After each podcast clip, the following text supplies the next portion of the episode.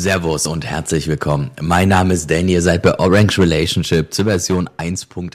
Und Leute, danke euch. Wir, wir danken euch, weil ähm, diesen Support bei dem Gigi-Video hätten sowohl Tim als auch ich überhaupt nicht erwartet. Ähm, mega geil, ähm, auch mega geil, dass ihr den auch so häufig auf dem, auf dem Podcast-Weg äh, konsumiert habt.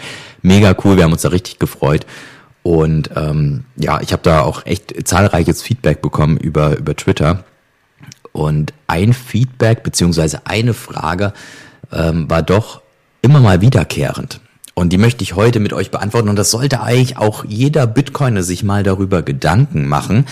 Da gibt es meines Erachtens nach gar nicht so ein richtig oder falsch. Da kommen wir aber im Fazit dazu. Aber er sollte sich zumindest mal Gedanken darum machen, um da eine klare und differenzierte Meinung zu haben, um dann dieses, ähm, ja, um zu sagen, okay, es ist so oder es ist nicht so.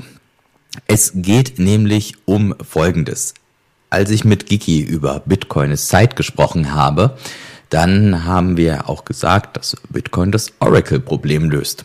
Und etwas später im Gespräch sagte Gigi dann, hm, naja, ganz streng genommen, ähm, umgeht Bitcoin das Oracle-Problem auf die Zeit mit einem probabilistischen Ansatz. Und da haben mich ein paar Leute tatsächlich danach gefragt, die dann gesagt haben, ja, warte mal, ich dachte jetzt, Oracle-Problem löst jetzt Bitcoin, jetzt umgeht's und what the fuck ist probabilistischer Ansatz? Und da habe ich mir gedacht, ja, komm, mach ich mal ein Video zu. Ich habe ein kleines Tool programmiert, äh, ganz spartanisch, aber das äh, erklärt es vielleicht nochmal so ein bisschen besser. Lass uns mal ganz kurz das Wording probabilistisch ähm, erklären oder, oder angucken. Ähm, nämlich probabilistische Modelle sind mathematische Modelle, die Zukunftsvariablen und Wahrscheinlichkeitsverteilung mit einschließen. Okay, also wir merken uns mal, es geht hier schon um Wahrscheinlichkeit. Und bevor wir in das Tool mal reingehen und äh, ich euch das anhand dessen erkläre, müssen wir eine Vorbetrachtung machen, die sehr wichtig ist und die meines Erachtens nach im Bereich Wahrscheinlichkeit von vielen Leuten falsch verstanden wird. Stellt euch mal einen Würfel vor. Und ihr nehmt diesen Würfel und würfelt. Dann ist, also dieser Würfel hat ja sechs äh, Flächen mit jeweils einer Nummer. Und die Wahrscheinlichkeit, dass jede Fläche, also dass jede Nummer auftaucht, jede Fläche oben liegt, wie ihr wollt, ist eins zu sechs, Weil es sind sechs Flächen, sechs Zahlen und eben dann die Wahrscheinlichkeit für jede Zahl eins zu sechs. Okay, also ihr würfelt nun. Boom. Und was liegt oben? Die zwei. Okay, cool, hm, die zwei. Ihr würfelt nochmal, den Würfel nochmal und würfelt. Und beim zweiten Wurf, ach, siehe da, nochmal die zwei. Krass, denkt ihr euch. Naja, jetzt ist es ja extrem unwahrscheinlich, dass nochmal die zwei kommt. Oder? Und das ist eine Wahrscheinlichkeitsbetrachtung, die viele Leute etwas falsch verstehen. Also, um das mal klarzustellen. Ähm, es ist die Wahrscheinlichkeit dafür, dass, dass dreimal hintereinander eine 2 ähm, gewürfelt wird, liegt bei einem Sechstel mal einem Sechstel mal einem Sechstel. Also quasi einem 36. mal ein Sechstel. Naja, ungefähr bei 1 zu 200. Also alle 1 zu 200. Würfe quasi wird, werdet ihr dieses Bild haben, dass einmal das, äh, die gleiche Zahl, nicht die zwei, sondern irgendeine Zahl äh, dreimal hintereinander quasi gewürfelt wird. Und da, deswegen sagen dann äh, viele Leute, ja, okay, es wurde ja jetzt schon zweimal hintereinander die zwei geworfen, dass im dritten Wurf die zwei kommt, ist total unwahrscheinlich. Das stimmt aber so nicht. Denn für jeden Wurf ist die Wahrscheinlichkeit, dass irgendein der sechs Zahlen auftritt, eins zu sechs. Und es ändert sich nicht, nur weil ich vorher schon mal geworfen, gewürfelt habe. Ähm, das bedeutet, man kann diese Betrachtung relativ isoliert sehen und sagen, okay, wie hoch ist die Wahrscheinlichkeit, dass eben dreimal hintereinander die gleiche Zahl, okay, die ist jetzt bei einem Zweihundertstel ungefähr. Aber wenn man äh, rauszoomt und unendlich viele Würfe betrachtet, ist das total irrelevant, weil die Wahrscheinlichkeit für jeden Wurf eins Sechstel ist. Und das ist ganz wichtig gleich zu verstehen für diesen probabilistischen Ansatz. Denn ähm, es werden manchmal falsche Schlussfolgerungen getroffen, weshalb das so nicht ganz verstanden werden kann. Okay, wir merken uns, also egal was in der, in der Zukunft passiert ist bei den Würfeln, ähm, es ist immer, ich, be, ich be, bewerte nur dieses Event, ich nehme den Würfel, Würfel und dann eben ähm, Auftrittswahrscheinlichkeit ein Sechstel für jede der sechs Zahlen. Okay. ich würde sagen, das reicht das mal für das Vorwissen. Ähm, gut, was, was ein Hash ist, wisst ihr ja so grob. Ich möchte das jetzt hier, um das Video nicht zu lang zu machen, jetzt nicht ähm, zu lang in die, in die Länge ziehen. Ähm, es ist nur fürs Verständnis, um das jetzt mit den Würfeln zu verbinden. Der Würfel hatte sechs Flächen. Ja, jeder kennt einen Würfel. Ein Hash ist eine, ähm, ist eine Aneinanderreihung von, ich, ich nenne es jetzt mal Zufallszahlen und Buchstaben von 0 bis 9 und und von A bis F. Also 0, 1, 2, 3, 4, 5, 6, 7, 8, 9, A, B, C, D, E, F. Und das sind insgesamt 16. Und jetzt bleiben wir mal bei dem Würfel. Das kann quasi dann kein Würfel mit sechs Flächen, sondern ein Würfel mit 16 Flächen. Und auf jeder Fläche steht dann halt eben eine Zahl 0, 1, naja, bis F. Und das bedeutet, wenn ich jetzt einen Hash haben möchte, dessen Anfangswert eine Null ist, dann ist die Auftrittswahrscheinlichkeit dafür ein Sechzehntel. Und nun, da sind wir ja schon jetzt in dem Bereich von Wahrscheinlichkeiten. Und ähm, das Tool, was ich euch gleich zeige, ist ein reines Simulationstool. Es soll euch einfach das ein bisschen verdeutlichen. Ne? Also ähm, bitte seid euch dem bewusst, dass mein Rechner jetzt hier nicht irgendwas meint oder irgendwas. Es ist eine reine Simulation. Aber wir, wir gucken über diese, ähm, über diese Schwierigkeit rein mit dieser führenden Null, die eben Auftrittswahrscheinlichkeit ein Sechzehntel hat. Wenn ich jetzt allerdings sage, okay, ich will nicht nur eine führende Null, ich will zwei führende Nullen, nun dann ist das wie eine Zahl, die ich würfel und ähm, diese zwei eben und als danach folgende möchte ich wieder eine zwei, dann betrachte ich, muss ich das ganze Event quasi betrachten und bin halt eben bei einem Sechzehntel mal einem Sechzehntel und das ergibt eine Auftrittswahrscheinlichkeit von ein 256. Und ähm, das bedeutet, jeder 256. Hash im Mittel hat quasi ähm, ein, hat zwei führende Nullen. Und ähm, ich würde sagen, jetzt gehen wir einfach mal auf meinen Bildschirm. Guckt mal mit drauf. Für all jene, die jetzt im Podcast sind, ist gar kein Problem. Ähm, wir, das ist jetzt nicht hier, es sollte nur eine Verdeutlichung bringen, ähm, die Simulation. Also was ihr jetzt nicht seht, ist, dass ich jetzt mal ähm, das Tool laufen lasse mit nur mal einer führenden Null. Ich, ich erinnere nochmal, der Erwartungswert dafür ist ein Sechzehntel. Dann starten wir's. Hier seht ihr die Schwierigkeit. Null, also eine Null quasi nur. Und er hat nach einer Sekunde und zwölf Versuchen einen Block gefunden, der eine führende Null hat. Ich würde sagen, das machen wir jetzt einfach nochmal. Wir erwarten ja nach jedem sechzehnten Versuch.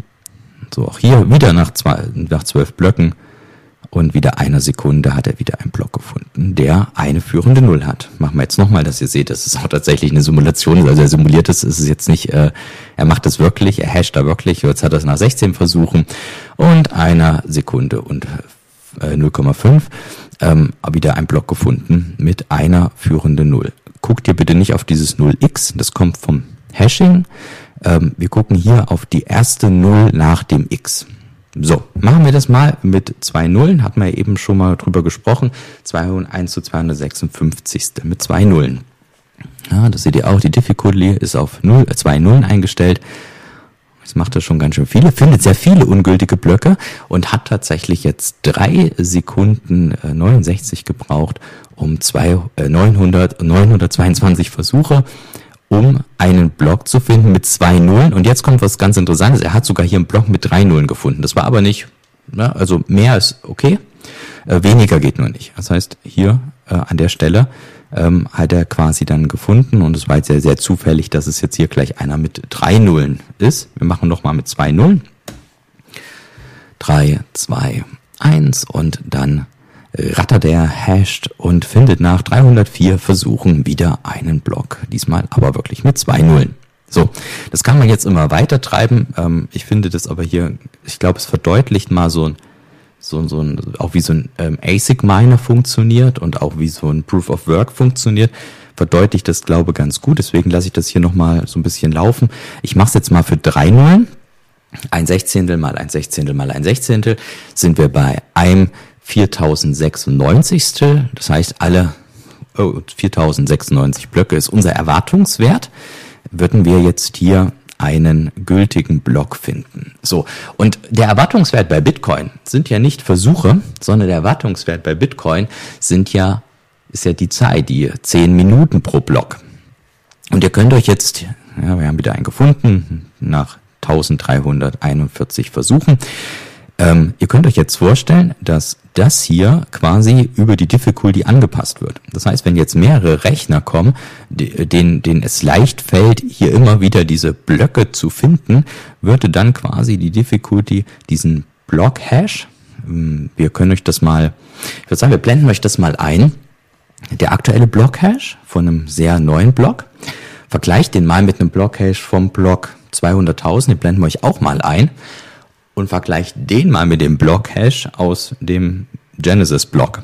Und dann seht ihr, heutzutage sind viel mehr Nullen, als es noch am Anfang war oder auch in der Mitte.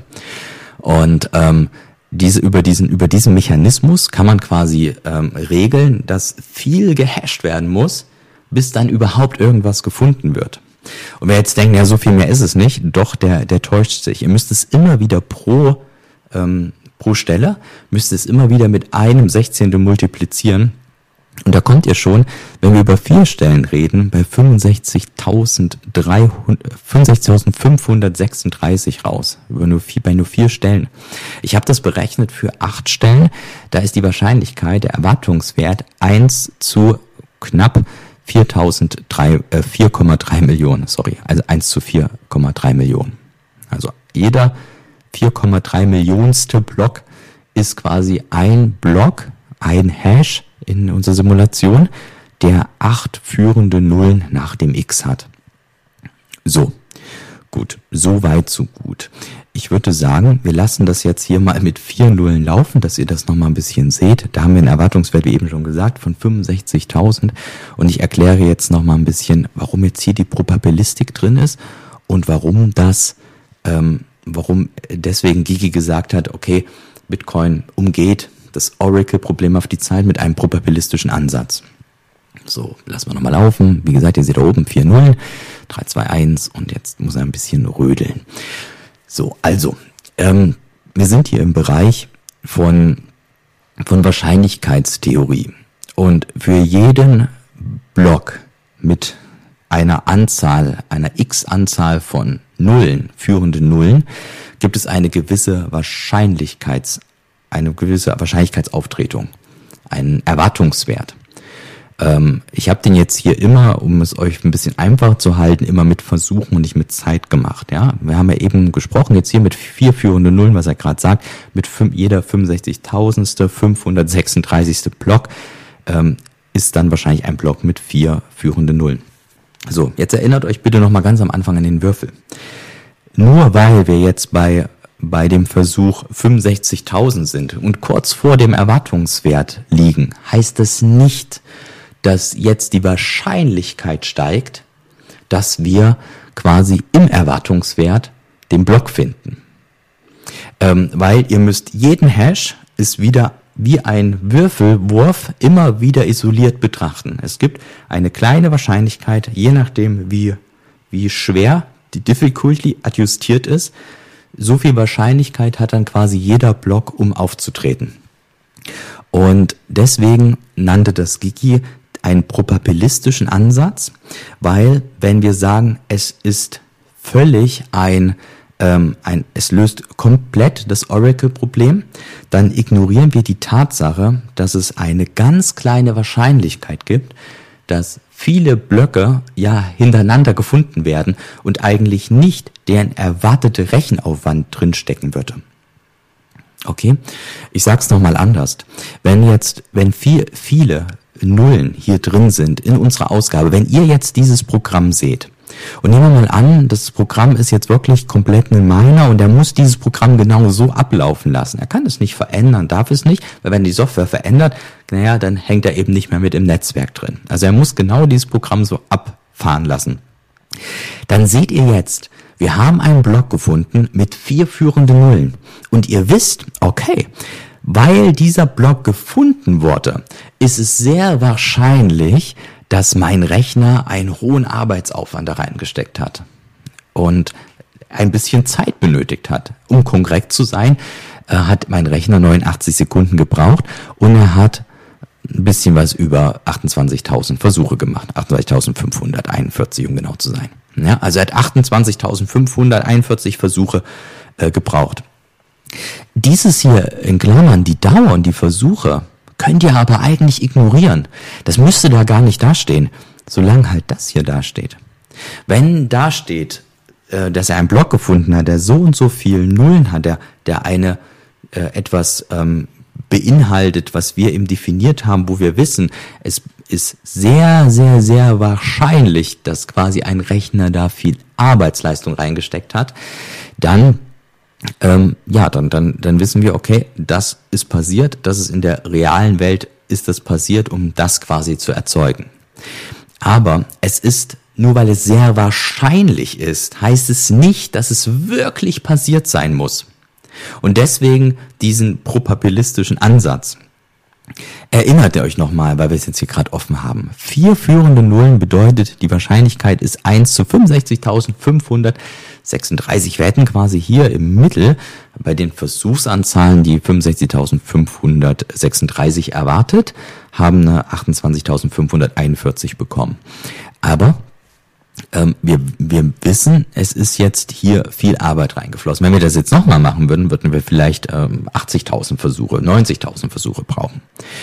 Und ähm, es könnte aber auch sein, weil ja immer für jeden Wurf, Würfelwurf oder für jedes Hashing die Wahrscheinlichkeit immer gleich bleibt. Sie bleibt immer gleich, egal bei welchen Anzahl der Versuche ich bin, kann es passieren, dass ich auch im ersten Versuch sofort einen Block finde, der diese Anforderung jetzt in dem Fall mit vier Nullen erfüllt. Und deswegen umgeht Bitcoin das Oracle-Problem mit Probabilistik, mit Wahrscheinlichkeitstheorie. Und jetzt kommen wir vielleicht mal zu meinem Fazit. Denn jetzt sagen viele, boah, jetzt bin ich ja vielleicht verwirrt, was sage ich denn jetzt? Dann löst jetzt Bitcoin das Oracle-Problem auf Zeit oder umgeht es das? Nun, für mich löst Bitcoin das Oracle-Problem auf Zeit. Auch wenn ich mir im Klaren darüber bin, dass es eine ganz, ganz, und bei Bitcoin ist es ja nochmal ganz anders jetzt hier in den, in den Sphären, in denen jetzt hier dieses Programm läuft. Ich kann euch das auch nochmal für fünf Nullen anwerfen, dass ihr es noch ein bisschen seht. Ähm, wisst ihr, ich glaube schon, oder ich finde, dass Bitcoin es löst, weil in unserer Welt ist eigentlich nichts 100 Prozent. Und was Bitcoin hier macht, es nähert sich dem 100% enorm gut an. Es gibt eine kleine Wahrscheinlichkeit dafür, dass ein Block gleich gefunden wird, dass nicht die Arbeitsleistung, nicht die Energie, nicht die Zeit drin gesteckt hat, die wir erwarten, wenn wir auf diesen Block gucken und diese, diesen Block-Hash mit diesen führenden Nullen sehen. Aber es ist sehr wahrscheinlich, dass diese Arbeit reingeflossen ist. Und deswegen ist es korrekt, von Gigi, der jetzt ähm, sich ja auch sehr, sehr korrekt ausdrücken möchte, äh, wenn er sagt, es umgeht den äh, äh, probabilistisch äh, das Oracle-Problem. Ähm, es ist aber auch nicht falsch zu sagen, dass Bitcoin das Oracle-Problem löst. Und wir sind dann fast in so einem philosophischen Bereich, wo ich sogar fast sagen würde, na ja, es ist ja nichts ist 100 Prozent. Selbst sowas wie das Sein bin ich wirklich ja, und da sind wir dann wieder bei irgendwelchen Simulationstheorien oder so, keine Ahnung. Und von daher, wenn ich sage, hey, ich bin, ist das ja auch eine Aussage, die vielleicht auch gar nicht, also die auch nicht 100 Prozent vielleicht zutrifft und die auch mit einer kleinen Wahrscheinlichkeit irgendwie anders ist, als, als wir es wahrnehmen. Von daher, dadurch, dass wir in einer Welt leben, wo 100 Prozent einfach utopisch ist, nähert sich Bitcoin unfassbar nah diesen 100 Prozent an. Und ja, von daher würde ich sagen, dass Bitcoin das Oracle-Problem löst. Es ist aber, aber auch wieder folgerichtig zu sagen, es umgeht es eigentlich probabilistisch. Und ich hoffe, dieses, diese kleine Simulation hat euch das gezeigt. Übrigens, wer jetzt hier drauf wartet, dass bei fünf führenden Nullen jetzt ein Block gefunden wird, dann kann ich euch sagen, die Wahrscheinlichkeit für fünf führende Nullen liegt bei etwas über eins zu einer Million.